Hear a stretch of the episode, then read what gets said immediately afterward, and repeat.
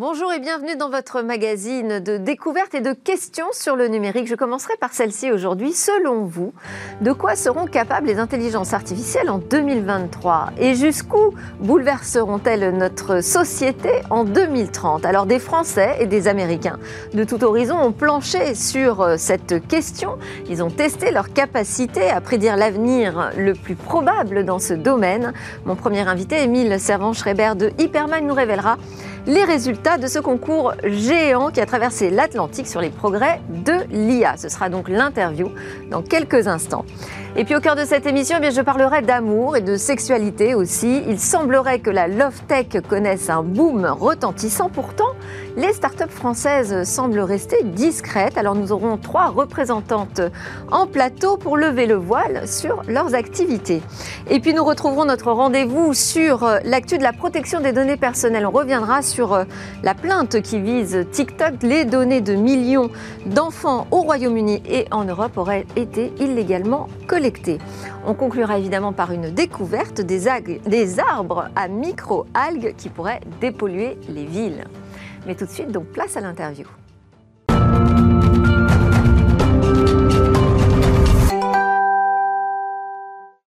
Progrès aura-t-on réalisé en intelligence artificielle d'ici à 2023 De quoi seront réellement capables les IA dans les dix années à venir? Bonjour Émile Servan-Schreiber.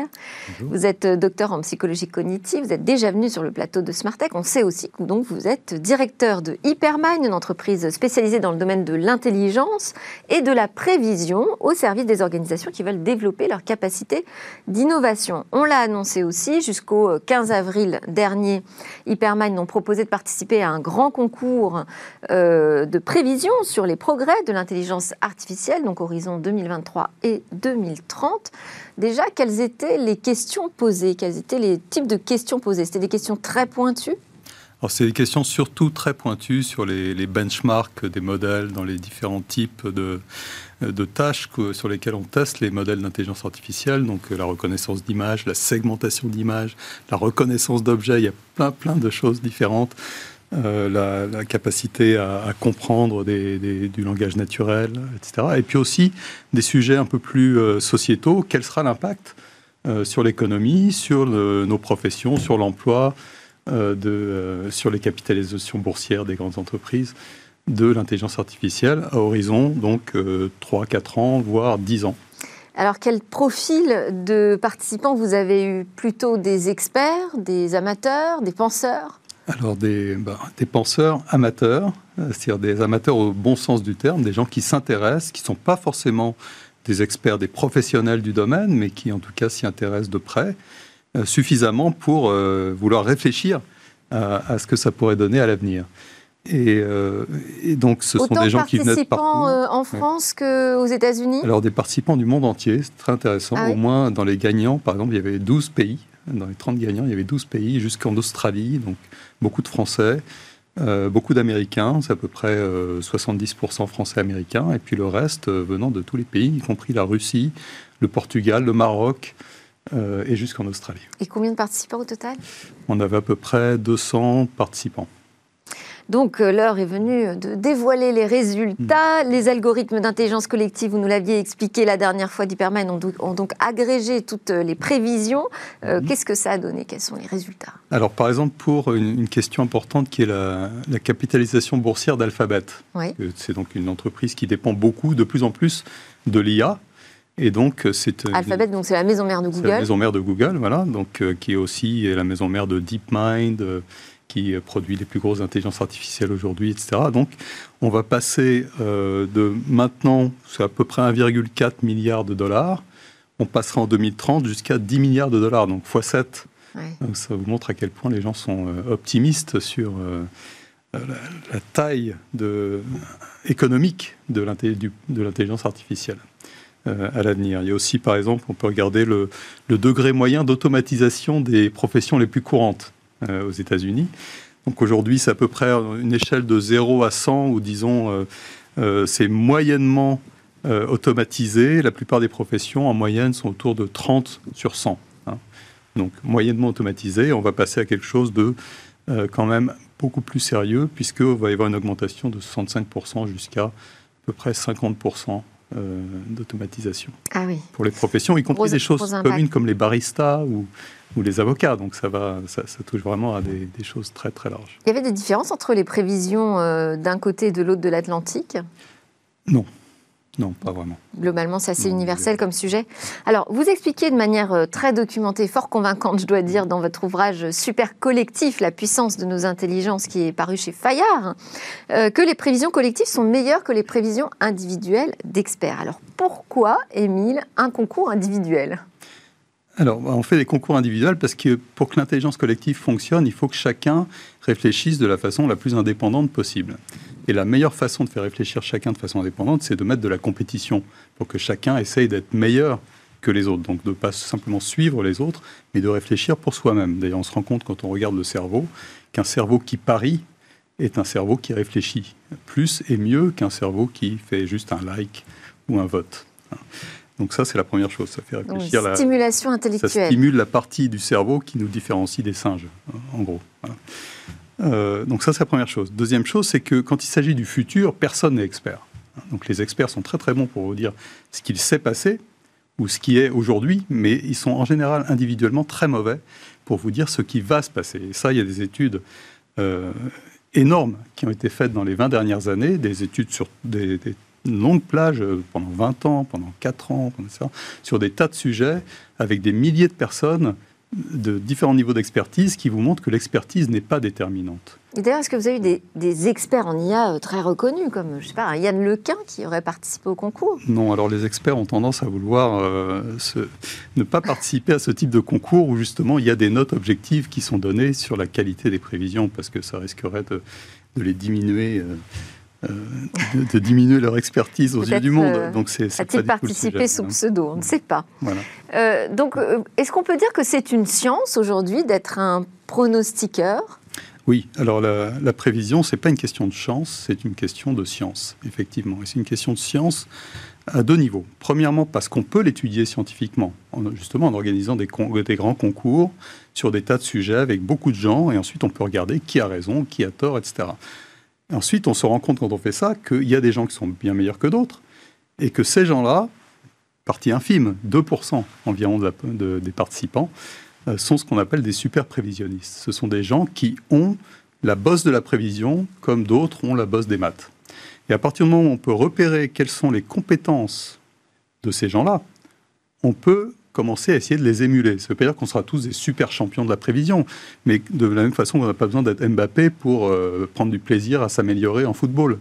Donc là, c'est la même chose. On peut chacun s'améliorer en s'inspirant de leurs techniques, parce que ce sont des techniques, pour devenir des meilleurs prévisionnistes. peu importe le domaine. Si on est un bon pronostiqueur, c'est dans n'importe quel domaine, sur n'importe quel sujet. Oui, c'est-à-dire l'enseignement principal de toutes ces études à très long terme, c'est que euh, le plus important dans la prévision, c'est pas ce que l'on sait, c'est comment on pense. Donc c'est, on pourrait revenir à la tête bien faite plutôt que la tête bien pleine, c'est exactement ça. Donc ça a juste été redécouvert. Merci beaucoup, Émile Servan-Schreiber, directeur de Hypermind. Où est-ce qu'on peut euh, trouver les résultats, voir la liste des gagnants? Alors, il faut aller sur predict.hypermind.com, predict hypermind.com et là vous aurez les liens pour retrouver les, tableaux de bord avec toutes les prévisions et dans 10 ans on saura qui avait raison. Avec beaucoup de Français euh, notamment. Ah bah énormément de Français, c'est quand même un site euh, principalement donc c'est transatlantique avec 70% euh, de Français, 30% d'Américains grosso modo. Merci beaucoup, Émile Savant-Schreiber. C'est l'heure de changer de sujet. Cette fois, on va s'intéresser à l'amour. On va parler de la Love Tech.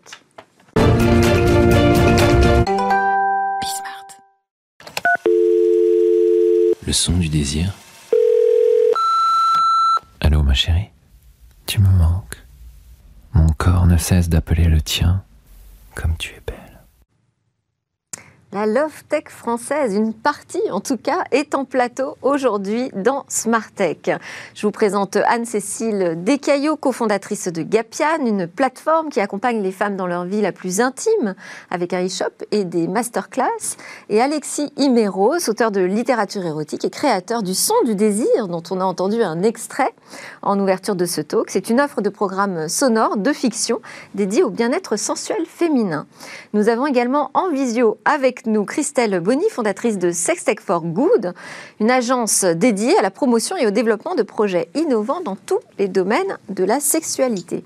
On va commencer ensemble, Anne-Cécile Descaillots. Je disais dans le sommaire que euh, il y avait visiblement un boom de cette love tech ou sex tech, je ne sais pas comment vous l'appelez, euh, mais pourtant on n'en entend pas beaucoup parler pour l'instant. Hein. en termes de start-up français, ça reste discret. Alors présentez-nous Gapian. Tout à fait. Alors, euh, Gapian, comme vous l'avez très bien dit, euh, donc c'est une plateforme de bien-être intime et sexuel qui s'adresse donc euh, aux femmes pour les accompagner tout au long de leur vie intime et sexuelle. en fait, avec mon associé Marine Boucherie, quand on a commencé il y a quelques mois, on s'est rendu compte, comme vous le disiez très bien, qu'il n'y a pas d'endroit agréable en fait où avoir une expérience pour acheter des produits et pour pour avoir des conseils en fait euh, qui plaisent aux femmes. D'un côté, nous avons les pharmacies qui sont très très médicalisées et de l'autre côté, les sex shops dont euh, l'atmosphère n'est pas du tout appropriée. Euh, donc avec Gapian, c'est ce qu'on a voulu fonder en fait. donc cette plateforme qui va rassembler des initiatives européennes et françaises. On, s'efforce à sourcer des produits de qualité et aussi des produits qui sont donc bons pour les corps et sains pour la santé. Euh, donc voilà, on a, on a fondé euh, Gapian pour ça. Et euh, à côté, on a des masterclass avec des experts qui viennent et qui interviennent donc, pour conseiller en fait notre communauté sur, sur des thèmes divers. Donc on a des sexologues, des naturopathes aussi, parce qu'on regarde le corps de façon holistique. Est-ce que ça veut dire qu'on a un manque d'éducation sexuelle en France encore? Eh bien alors euh, totalement.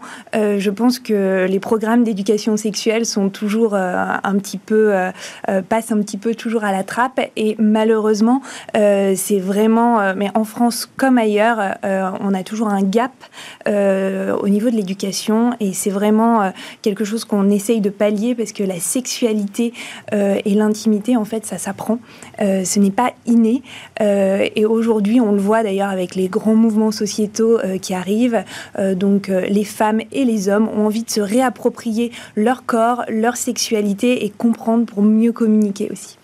Alors, on va euh, passer au son du désir, dont on a entendu un extrait donc en ouverture. Pourquoi avoir choisi le son déjà, Alexis? Ah, Déjà, on a une, une, offre de podcast qui s'est développée depuis deux ans en France. le son, c'est formidable parce que c'est l'intimité.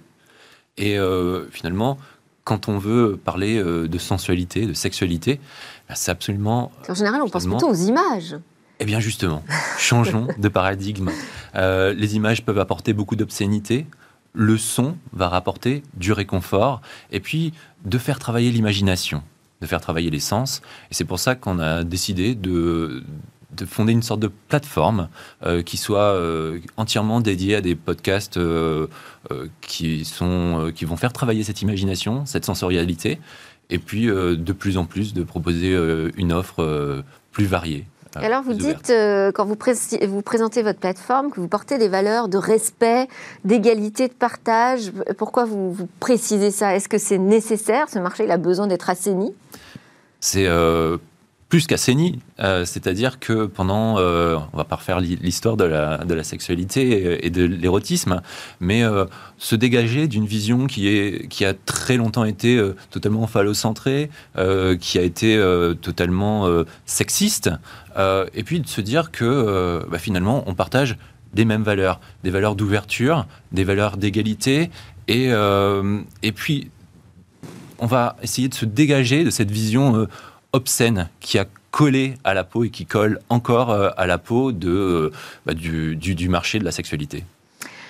Alors, on va donner la parole à Christelle Bonny maintenant de Sextech for Good. Bonjour Christelle. C'est, comment vous l'appelez déjà, vous, euh, cet écosystème? Est-ce qu'il existe d'ailleurs cet écosystème en France? C'est Sextech, LoveTech Qu'est-ce qu'on propose? Qu'est-ce qu'on trouve comme activité derrière? Alors moi, j'utilise le mot de, de Sextech parce que euh, sexe pour sexualité avec un S pour pas être dans la réduction. Et c'est tout l'enjeu souvent d'expliquer que la sextech c'est pas la porn tech par exemple et qu'on est bien dans la recherche de solutions pour euh, ou d'amélioration ou de diversification de toutes les, les pratiques ou la sexualité. Mais la santé enfin la sexualité ça regroupe l'éducation la prévention mais aussi euh, la sexualité des seniors la sexualité des personnes handicapées donc voilà c'est beaucoup plus riche souvent que ce qu'on que ce qu'on imagine euh, et donc, euh, les activités, ça, ça part d'où? Ça va jusqu'où? Ce que vous mettez derrière euh, Sextech, qu'est-ce qu'on trouve hein, comme start-up, comme boîte aujourd'hui, comme techno? Pour répondre, à, pour répondre à votre question, aujourd'hui, l'écosystème en France, il n'existe pas ou très peu. On commence à avoir des acteurs qui commencent à se connaître et à vouloir faire des choses ensemble et c'est bien. Moi, euh, j'ai commencé en 2014 quand même le mot n'existait pas. Et euh, ça reste compliqué aujourd'hui de vouloir entreprendre dans ce domaine-là parce que on n'est pas bienvenu forcément dans les incubateurs, même si je salue l'initiative récente de Station F d'avoir un programme spécialisé Femtech, Sextech et qui permet en fait d'avoir quelque chose de, très, visible. C'est une, belle avancée. On peut pas euh, aujourd'hui être financé sur ce type de projet. C'est compliqué de faire de la R&D. C'est pas finançable par la BPI, même si on parle de sexualité et de, handicap. On a du mal à avoir des modules de paiement pour euh, les sites. On a du mal à trouver des agences même de marketing qui ont envie de travailler avec certaines marques en fonction de ce qu'elles font parce qu'on n'est pas des clients toujours euh, euh, dont on a envie de, parler. Donc cet écosystème, il a du, mal à exister à se fédérer et c'est un vrai enjeu parce que c'est un sujet euh, important, c'est de l'innovation. Alors bien sûr, il y a un potentiel économique, mais pour moi, c'est aussi des vrais sujets de société. Aujourd'hui, quelle société on veut? Une société plus plus inclusive, une société où les gens sont bien, on met dans la loi du vieillissement euh, le droit au plaisir, l'accès au plaisir, mais concrètement, qu'est-ce qu'on fait pour les seniors ou les personnes qui sont en EHPAD pour leur permettre d'être épanouis? Donc il y a vraiment beaucoup de questions euh, à traiter. Donc où est-ce que ça commence, où est-ce que ça finit? Je ne sais pas. En tout cas, en France, ça ne commence pas assez, et donc on n'a pas assez d'éléments de, pour permettre encore aujourd'hui la création de projets très très innovants. Donc on, moi, a ça m'étonne quand même, ça m'étonne quand même, Christelle, d'entendre ça parce que on se dit qu'au contraire, euh, euh, l'industrie du sexe, comme on l'appelle euh, depuis des années, est quelque chose de très porteur économiquement. Donc on devrait voir les investisseurs, les banques vous suivre, au contraire. On, devrait, au pays du French Kiss, on devrait, c'est ce que beaucoup de, gens pensent. Malheureusement, dans un pays où le sexe, c'est beaucoup, beaucoup de, de tabous. On a même beaucoup de fonds d'investissement qui ont dans leurs guidelines le fait qu'ils ne peuvent pas investir sur ce type de projet. C'est pour ça qu'il y a beaucoup de startups, quand elles se lancent, elles vont pas parler de plaisir, mais elles vont parler de bien-être, elles vont parler de santé. On est obligé un peu de se cacher des fois certains des mots pour pas appeler un chat un chat parce qu'on va nous dire c'est pas éthique, c'est pas politiquement correct. Aujourd'hui, on a des belles levées de fonds sur des projets intéressants en termes de sexualité en Espagne en Angleterre, aux États-Unis, pas en France. Alors pourtant, on est quand même, oui, une réaction. Oui, oui. Et en fait, euh, bah, la plus belle des, preuves, c'est pour intéresser finalement euh, Bismart, on a fait un communiqué de presse en disant on va vous parler de Love Tech. Parce que finalement, quand on parlait, quand on mettait, on va vous parler de sextech, on allait tomber dans les filtres de spam. Je ne sais pas si vous m'aviez d'abord euh, interpellé sur sexe et ensuite sur love, mais bon. Mais, euh, mais, en fait, souvent, on tombe dans les filtres de, spam. Oui, c'est vrai que c'est une. Que, bah, finalement, on ne va pas pouvoir parler technique de, ce, de ce projet. Absolument. Euh, on a des nouveaux acteurs donc, sur ce marché qui, historiquement, étaient plutôt tenus par l'industrie pornographique. On a des nouveaux acteurs. À quoi ressemble-t-il? Les acteurs aujourd'hui, finalement, c'est euh, euh, tout, un, ensemble de startups euh, portés le plus souvent par des femmes. Euh, c'est des histoires individuelles, Oui, je pense que c'est, il est grand temps en fait de voir euh, les femmes se réapproprier leur intimité, leur sexualité, et euh, je pense que dans les prochaines années, nous allons voir de plus en plus de femmes en fait s'investir parce qu'on est vraiment à la jonction de la santé sexuelle, du bien-être et de la sexualité. Donc pour moi, c'est vraiment un marché qui est complètement porteur. On a bien vu avec les grands mouvements sociétaux. c'est lié à ces mouvements de MeToo, par exemple Bien sûr, bien sûr. Je pense que la conscience sociale, en fait, euh, se réveille, s'éveille, et on voit que les conversations euh, sont en train de s'ouvrir, et il y a moins de tabous. Les gens ont envie de parler euh, et surtout en fait bah, de d'apprendre et de se renseigner et de mieux faire du sexe. Et c'est là où il y a quand même un paradoxe, c'est qu'on on est dans une société où la, la parole semble beaucoup plus libre et pourtant je vous entends sans arrêt me parler encore de tabous. Oui, alors euh, parce que les tabous, ils sont, ils sont toujours là euh, et euh, il faut les lever. je rejoins Alexis. On a quand même énormément progressé depuis les années 60. Bien sûr, bien sûr, bien sûr. cependant, on a toujours donc une éducation sexuelle qui est très très pauvre en France. On en parle, on communique très mal aux enfants, aux adolescents. Euh, donc tout ça, il faut qu'on le rectifie. Et même, on accompagne très mal euh, dans l'intimité les, femmes, euh, mais les hommes aussi, qui ne sont pas sensibilisés à des questions, par exemple, de vaginisme, de plancher pelvien qui est trop faible. Donc ça, ça fait partie de l'intimité et aussi de la sexualité. Ça a un impact énorme sur la sexualité des femmes. Donc il faut en parler parce que sous couvert de tabou, les professionnels aussi de la santé ne savent pas forcément comment bien les traiter. Donc plus on partage en fait les expériences et les histoires, plus on va avancer. Et moi, je, veux être vraiment positive et je pense que dans les prochaines années, dans les cinq prochaines années, nous allons voir des superbes projets émerger dans le monde et en France. Je pense qu'en France, nous sommes prêts. Euh, donc je suis. Euh, et ça peut faire progresser la santé des femmes aussi. Totalement. Totalement. Pas simplement libérer la parole. Exactement. Euh, pourquoi la technologie, selon vous, permet-elle justement de créer ce nouveau mouvement autour de la sensualité, de la love tech plus féminine? Bah voilà, en fait, la, la sextech, c'est euh, quoi? C'est un ensemble euh, de, de, nouvelles initiatives qui sont aidées par les nouvelles technologies. Et pendant très longtemps, finalement, on a eu euh, on a eu des avancées technologiques finalement. Les, premiers euh, les vibromasseurs, c'était dans les années 30. C'était pour régler des problèmes euh, sexuels. et de plus en plus, on arrive aujourd'hui à des choses qui, sont, qui vont céder de nouvelles technologies comme des objets connectés, comme la facilité à pouvoir écouter des audios un peu partout, chose qui n'était pas encore possible il y a une dizaine d'années. les flux s'ouvrent, on peut avoir beaucoup plus de emporter avec, avec soi euh, partager des images euh, et via le smartphone et le développement des applications, euh, bah, ça porte finalement. une diffusion plus, plus simple, exactement, plus rapide. Ça porte ce secteur. Christelle Bonny, c'est un secteur d'innovation encore aujourd'hui. Qu'est-ce que vous voyez comme nouveauté autour de vous? Ah oui, c'est un, un, secteur d'innovation. Je, rejoins ce qui a été dit en plateau. Je pense qu'il y avoir des belles choses qui vont se passer. On a vu la différence après MeToo. Je pense que aujourd'hui, l'industrie de la sextech, elle est extra, enfin, notamment l'idée par des femmes. Et aujourd'hui, c'est les hommes qu'on attend aussi parce qu'il faut que tout le monde évolue. Et je suis ravie que vous ayez Alexis euh, en, plateau parce que quand moi j'ai entrepris, j'avais beaucoup de, de j'ai eu beaucoup de problèmes à porter mon projet de, de sextoy connecté. Mais on m'a dit souvent, si vous aviez été un homme, on n'aurait pas sélectionné votre dossier pour pitcher parce qu'on vous aurait pris pour un pervers en fait. C'était ça la réalité aujourd'hui de, bah, notre situation. Donc aujourd'hui, il faut vraiment qu'on ait des, hommes et on est en marche pour que ce soit une industrie beaucoup plus beaucoup plus ouverte et inclusive. Donc au niveau des nouvelles technologies, il y a par exemple la robotique humanoïde. Aujourd'hui, on est dans un pays où euh, le métier d'assistant sexuel est interdit parce que assimilé à de la prostitution. bah, c'est peut-être euh, dommage de pas s'intéresser un petit peu plus aux robots sous prétexte que ça nous fait peur et qu'on a peur d'être euh, remplacé. Il y aura sans doute beaucoup de choses à faire que la réalité virtuelle, la réalité augmentée, les, combinaisons haptiques. Donc aujourd'hui en France, il n'y a pas énormément vraiment de recherche, je vais dire fondamentale sur les nouvelles technologies euh, assimilées à ce type de recherche sur euh, bah, le vieillissement ou le handicap ou même le, le, le plaisir. Mais voilà, encore une fois, je suis assez euh, d'accord avec euh, vos invités. Il faut rester optimiste et euh, je pense qu'au fur et à mesure du temps, parce que les gens sont prêts beaucoup plus que les banques et les investisseurs et qu'il faudra répondre à leurs demandes, on va avoir de très belles choses qui vont être mises sur le marché. Alexis, voulez réagir? Oui, il y a peu d'investissement également parce que c'est difficile de, de mesurer ce secteur on mesure facilement le secteur du bien-être en général, hein, qui est un secteur qui, euh, qui, a une, euh, qui a une évolution euh, assez constante, un, bon développement, une croissance de plus de 5% cette année. génial. Le bien-être sensuel, c'est quoi C'est compliqué, il n'y a pas beaucoup d'études finalement. Si on avait des études qui permettaient euh, bah, de mesurer précisément ce marché, peut-être que ça aiderait des investisseurs à avoir plus confiance. Et, euh, ah, il y a quand même des outils de mesure qui sont par exemple le nombre d'abonnés que vous avez ou de visiteurs sur vos sites.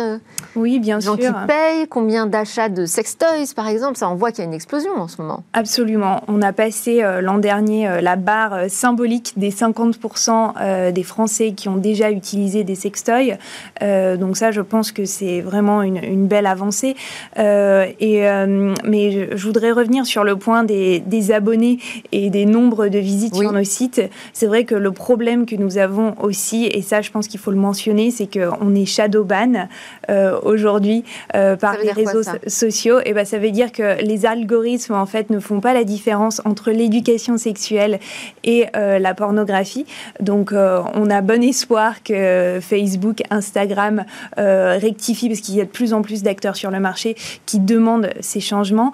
mais en effet, il faut user de créativité et là où c'est vraiment important, c'est qu'on voit en fait euh, le, euh, bouche à oreille des personnes qui, nous, qui arrivent à nous faire exploser quand même et à, nous suivre et euh, à nous prouver en fait qu'on on a raison d'être là et on a raison d'exister. Malgré, malgré les sponsors publicitaires. On est, vous avez des indications sur le niveau de financement de cette sextech française? Bah, il y a beaucoup de, financements privés, des initiatives euh, personnelles en fait finalement qui, euh, qui, se font les unes après les autres. Il y a, comme on l'a cité, euh, Station F qui, par exemple, crée ce, ce programme Sextech, Femtech, qui va permettre également de donner une meilleure image de, de, de, ce secteur et surtout des, des startups qui, qui sont dans ce secteur. Et c'est vrai que finalement, euh... On a Station F, nous, tous les mercredis matins. J'en parlerai avec Marwan Elfites. Ouais. Génial.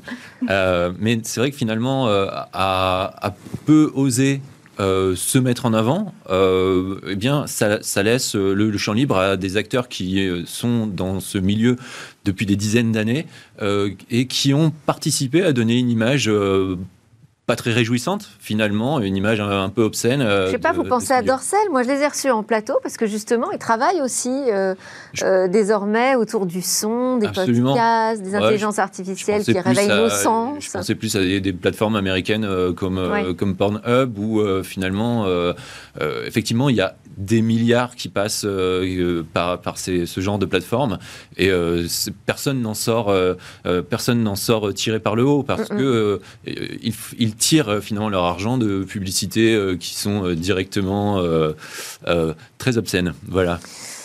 Christelle Bonny, je sais que vous avez été une pionnière vous dans, ce secteur. Vous aviez créé une application de, lecture érotique il y a quelques années. C'est compliqué d'être une start-up dans ce secteur et encore plus quand on est une femme. Votre aventure s'est arrêtée à cause de, ça, de cette complexité? Euh, non, alors ça, a été dur, ça a été compliqué de, lever des fonds.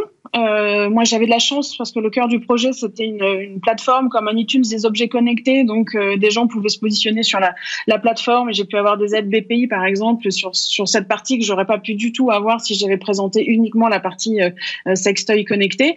être une femme, c'était compliqué parce qu'on est encore, on était vraiment pas nombreuses dans la tech. Il y en a un peu plus maintenant, mais c'est, on, on reste minoritaire. C'est compliqué parce que déjà être financé quand on est une femme, une start-up dans l'innovation voilà, c'est pas pas évident. Et quand on a cette couche euh, érotisme, plaisir féminin, ça a été un peu, euh, voilà, j'ai entendu beaucoup de choses que j'imaginais pas euh, entendre. Maintenant, je pense que en 2014, si j'avais été un homme, j'aurais rien fait du tout. Donc, bon, il faut plutôt se dire que c'était que c'était une, chance. Et si nous on, est tombé, c'est des problèmes de production parce que j'ai pensé à l'époque naïvement que je pouvais faire un sextoy made in France et, et non. et je, je, je travaillé avec des gens en France qui nous ont livré quatre fois des séries de produits qui étaient euh, qui étaient défectueux parce que bah, c'est toujours compliqué de passer d'une phase de prototypage à une phase d'industrialisation et que quand on est un petit, une start-up, on n'a pas énormément de trésorerie pour relancer, relancer, relancer et qu'on n'est pas globalement très couvert quand on a ce genre d'accident. Donc c'est plutôt un problème industriel parce qu'on avait de la demande pour 23 pays euh, en termes de distribution, donc le potentiel était vraiment là. Et donc, j'imagine que c'est aussi le moteur pour vous euh, de la création euh, de la fondation de Sextech euh, for Good, c'est de rassembler l'ensemble de cet écosystème pour être plus puissant. Le Made in France aussi, vous travaillez dessus, Anne-Cécile? Oui, totalement. Donc, nous, on voit beaucoup d'initiatives en France et en Europe. donc, des jolis petits projets qui se montent. Et donc, on essaye vraiment de mettre ces marques-là en valeur parce qu'en effet, si on se rassemble, si on rassemble les personnes qu'il y a dans cet écosystème, en fait, on voit qu'il y a vraiment un intérêt pour les Françaises et les Français bah, de consommer beaucoup plus français, local, des produits qui sont adaptés. nous, on travaille aussi beaucoup avec des acteurs qui, qui, sourcent des ingrédients qui sont naturels.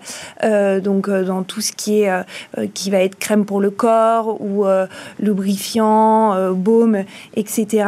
et il y a toute sa place en fait pour des produits comme ça euh, sur, le marché, euh, donc euh, qui sont vraiment en apposition avec les produits qu'on trouve traditionnellement dans la pharmacie et qui ont aussi beaucoup de, euh, beaucoup de produits euh, qu'on ne devrait pas trouver, en fait. Euh, bon, bah, j'espère que ça a permis de vous mettre en lumière, parce que je sais que vous cherchez tous du soutien, des investisseurs et aussi des incubateurs pour, pour vous porter. Merci beaucoup à Christelle Bonny, donc fondatrice de Sextech for Good, à Alexis Imeros, créateur de la plateforme Le Son du Désir, et Anne-Cécile Descaillots, cofondatrice de Gapian. Juste après la pause, on revient sur la question de la protection des données personnelles et cette affaire TikTok euh, bah, qui nous dit que des millions d'enfants ont euh, été euh, volés sur leurs données personnelles.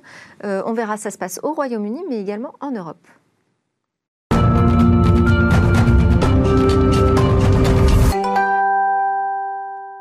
Nous sommes de retour sur le plateau de Smartech pour notre rendez-vous sur la protection des données personnelles avec euh, Hervé Lejoin, fondateur de Privoni. Bonjour Hervé. Alors je sais qu'il y a une actu qui vous a euh, particulièrement fait réagir, cette, euh, cette plainte au Royaume-Uni contre TikTok. Est-ce que vous pouvez nous rappeler les faits déjà? Oui, bonjour Delphine. Effectivement, ben, une action judiciaire a été, a été entamée la semaine dernière par l'ancienne commissaire aux enfants au Royaume-Uni, euh, Madame Longfield, suite en fait à une plainte qui avait été euh, lancée par une, par une jeune fille de 12 ans. Euh, et en cause, finalement, c'est les pratiques supposées très limites de collecte de données de TikTok sur, sur les enfants, justement. Et effectivement, cette pratique, elle touche les enfants de moins de 13 ans potentiellement au Royaume-Uni et de moins de 16 ans en Europe. Et quel type de, données sont, concernées quand on parle de données personnelles euh, d'enfants? De quoi on parle exactement? Ah bah écoutez, les enfants, ils utilisent leur mobile. Alors effectivement, sur le mobile, euh, les données, bah, quand vous inscrivez, vous allez donner votre nom, votre prénom, euh, votre date de naissance, donc un, tout, un certain nombre de données personnelles. Et après, vous avez tout l'aspect qui est lié au mobile et à l'utilisation du mobile, donc la géolocalisation. Euh, les centres d'intérêt de ces enfants, effectivement, collectés par l'application, et puis tout, tout ce qui se passe effectivement derrière et qui va pouvoir être collecté en termes d'informations, euh, effectivement, de, par exemple, de carnet d'adresses potentiellement, puisque toutes ces applications TikTok, mais d'autres aussi, vont vous demander est-ce que je peux accéder à votre carnet d'adresses pour que vous puissiez communiquer avec vos amis, et ainsi de suite. Donc, en gros, tout ce que vous avez dans votre environnement mobile et ce que vous allez donner au moment de l'inscription va pouvoir, va être collecté en permanence. Et à la fois lorsque vous utilisez l'application, mais peut-être lorsque vous ne l'utilisez pas aussi. Mais ça, c'est donc un peu ce que font euh, toutes les applications finalement. Où est le problème euh, sur euh, cette collecte qu'on dit comme étant illégale? Bah, écoutez, le problème, c'est un peu la transparence. Et, c'est surtout, en fait, le problème des enfants. C'est-à-dire qu'il y a beaucoup d'applications, vous avez raison, qui collectent ces informations, mais ces applications, ça, je dirais, touchent la plupart du temps des adultes, donc qui vont pouvoir donner un consentement éclairé. Ici, on parle d'enfants qui ont euh, entre 8 ans et 12 ans voire 7 ans à 12 ans. Donc c'est là où effectivement euh, le consentement éclairé d'un enfant de 7 ans à 12 ans, c'est pas c'est pas quelque chose qui semble, on va dire, euh, très éclairé justement. Et, et ces collectes d'informations sur ces enfants se font bien entendu dans des conditions qui sont pas très transparentes, et c'est pour ça qu'il y a une attaque aussi, pas très transparente et pas explicite. Et vous ne pouvez pas demander à un enfant de, entre 8 ans et 12 ans d'aller lire la politique de confidentialité d'une application telle que TikTok. Et donc on aurait dû passer par un consentement euh, de la part des parents. Qu'est-ce qu'on aurait pu mettre en place?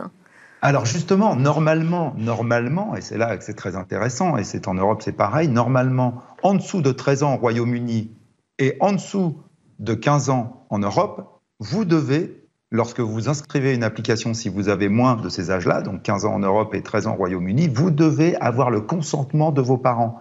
Mais en fait, des statistiques euh, le disent. Les statistiques, elles sont en Angleterre ou en France avec la CNIL. plus de 80% des enfants entre 10 et 14 ans, par exemple, en France, utilisent et s'inscrivent à des applications sans que les parents soient même au courant. Donc on voit bien qu'ici, ce consentement soi-disant qui doit être effectué par à la fois l'enfant et les parents ne l'est pas. La réalité, c'est que le consentement, ben, vous avez une case à cocher dans l'application et ça y est, vous y êtes. Et il n'y a pas le parent qui est derrière en train de dire est-ce que tu vas? Parce que finalement, les jeunes n'ont pas besoin de leurs parents pour se connecter sur ces réseaux sociaux. Et alors, au début de, de l'affaire, vous nous avez dit qu'il y avait une petite fille qui s'était aperçue que ces données avaient été collectées de manière un peu abusive, c'est ça? Qu'est-ce qui l'a frappé en fait, euh, je pense, et là c'est clair, on n'a pas tous les détails, mais on peut imaginer que la petite fille de 12 ans, justement, c'est ses parents qui ont probablement été alertés par cela. Et, effectivement, se sont rendus compte qu'elle s'est inscrite.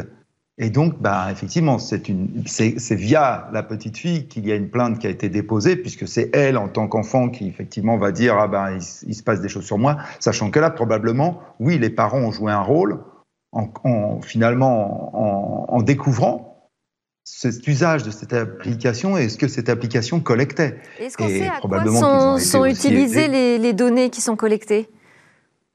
Ah bah, elles sont utilisées. Alors la politique de confidentialité là-dessus, euh, TikTok est une société euh, chinoise, hein, donc euh, détenue par ByteDance. La politique de confidentialité vous dit que les données sont essentiellement utilisées à des fins publicitaires. Donc là, on rejoint encore un autre problème, c'est le ciblage le ciblage d'enfants de 7 ans à 12 ans, voire en, Europe euh, de 7 ans à 14 ans, euh, est normalement quelque chose qui est très contrôlé. Et bien là, effectivement, à partir du moment où on collecte tous les centres d'intérêt, et ben ces données sont collectées. Après, ce qu'ils disent, c'est pour de la publicité ciblée, mais ils vont partager ça avec des annonceurs, des sociétés, voire des organismes et c'est pas du tout maîtrisé, c'est-à-dire qu'on ne sait pas au final avec, à qui ces données sont, sont, sont, avec qui ces données sont partagées. on pourrait imaginer d'ailleurs qu'il pourrait y avoir euh, il pourrait y avoir des organismes gouvernementaux en Chine et tout qui peuvent accéder à ces données d'enfants européens, anglais ou autres. Et, c'est pour ça que cette affaire vous a semblé importante? Bah oui, parce qu'on touche quand même, on touche des enfants, si vous voulez. Là, on, on est dans un, on est dans un monde aujourd'hui où on protège excusez-moi, je vais prendre un parallèle, on protège les enfants contre le travail, on a tout fait, euh, alors surtout en Europe et dans les pays occidentaux, pour dire non, non, les enfants, il ne faut pas qu'ils travaillent, ils ont le droit à l'éducation et tout.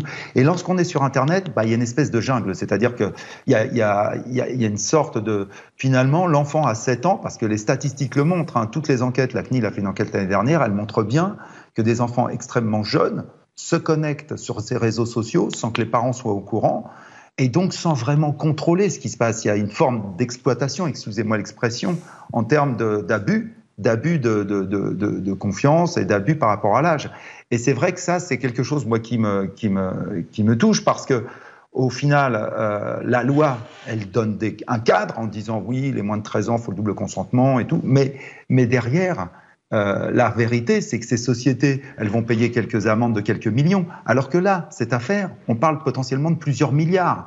Et si jamais on ne va pas toucher profondément ces sociétés à, des niveaux qui vont vraiment les pénaliser, alors rien ne va changer et on va continuer d'exploiter des données sur des enfants, encore une fois, sachant que par ailleurs, et vous le savez, et ça c'est l'autre aspect, énormément de parents partagent des données. Une statistique qui, moi, m'a effrayé, je vous la donne, une statistique d'ailleurs faite par l'Office de communication en Angleterre. En moyenne, entre 0 et 13 ans, les parents publient au moins 13 000 photos et vidéos de leurs enfants entre 0 et 13 ans. Donc, qui sont sur Internet, à jamais détenus par les sociétés et les réseaux sociaux. 13 000 photos entre 0 et 13 ans sont publiées par l'entourage des enfants. Il faut, prendre, euh, il faut prendre conscience de ça, c'est effectivement très important. Merci beaucoup. Hervé Lejoin, vous avez joué euh, le rôle de l'alerte aujourd'hui euh, dans Smartech. Je rappelle que vous êtes président fondateur de Privoni qui travaille justement sur la protection des données privées. À suivre, c'est presque la fin de cette émission. On part sur une découverte technologique. Il s'agit d'un arbre à microalgues.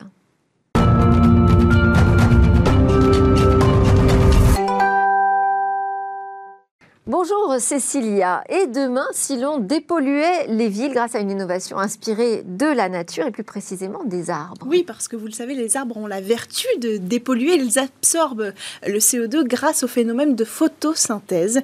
Eh bien, ici, c'est un dispositif que je vous présente qui s'inspire de l'arbre pour dépolluer. Il a été créé par deux start-up françaises. La première, c'est Kianos Biotechnologie spécialisée dans la production de microalgues. Et la deuxième, euh, c'est Rubix SNI spécialisée dans le développement de l'intelligence environnementale. Et à L2, elles ont créé un dispositif euh, test pour éprouver leur solution inspirée des arbres. Et alors, quel est ce dispositif? En fait, c'est un euh, épurateur d'air, tout simplement, nouvelle génération. Il a l'allure d'un arbre, il mesure 5 mètres de hauteur, vous le voyez sur les images.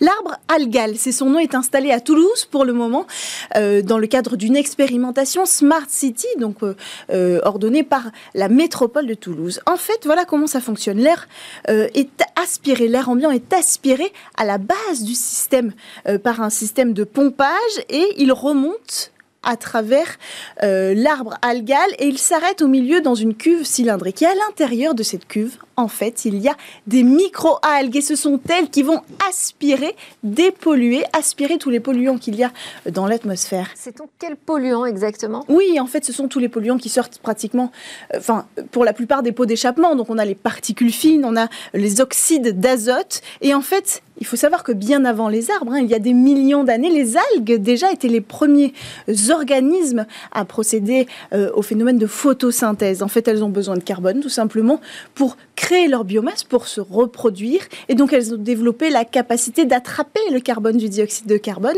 euh, pour leur propre euh, consommation. Donc, ici, c'est ce qu'elles font. Elles attrapent le carbone qui est dans l'air qui entre dans la cuve cylindrique et donc l'air en ressort déchargé de son carbone dépollué. Et donc c'est très efficace, euh, d'autant plus que plus l'algue va recevoir de carbone, plus elle va croître, et plus elle va croître, plus elle va consommer de carbone. Alors pour éviter au bout d'un moment euh, que les microalgues soient trop abondantes à l'intérieur euh, du cylindre, en plus de ça, pour être encore plus efficace pour la nature, on peut recycler ces microalgues et les réutiliser en engrais. Et quelle est la capacité de dépollution du système Alors, euh, normalement, sur un an, parce que ça fait euh, que depuis le mois de septembre hein, que ce système est testé, sur un an, ce sera de 200 000 euh, mètres cubes exactement, ce qui est l'équivalent, ce qui sera l'équivalent d'une centaine d'arbres réunis, une petite forêt. Est-ce qu'on constate déjà des résultats sur la qualité de l'air dans bah la zone là autour de, de l'algal Officieusement oui, officiellement on n'a pas encore les résultats. Il y a des capteurs qui, qui captent à l'entrée et à la sortie du dispositif, un capteur qui mesure pendant ce temps-là l'évolution de la place sur laquelle il est disposé euh, cet, arbre algal. Euh, et donc, d'ici la fin de l'année, enfin l'année de test, donc d'ici septembre prochain, on aura les résultats qui sont envoyés en temps réel, mais encore traités par la société, euh, une des deux sociétés qui s'appelle Rubix SNI.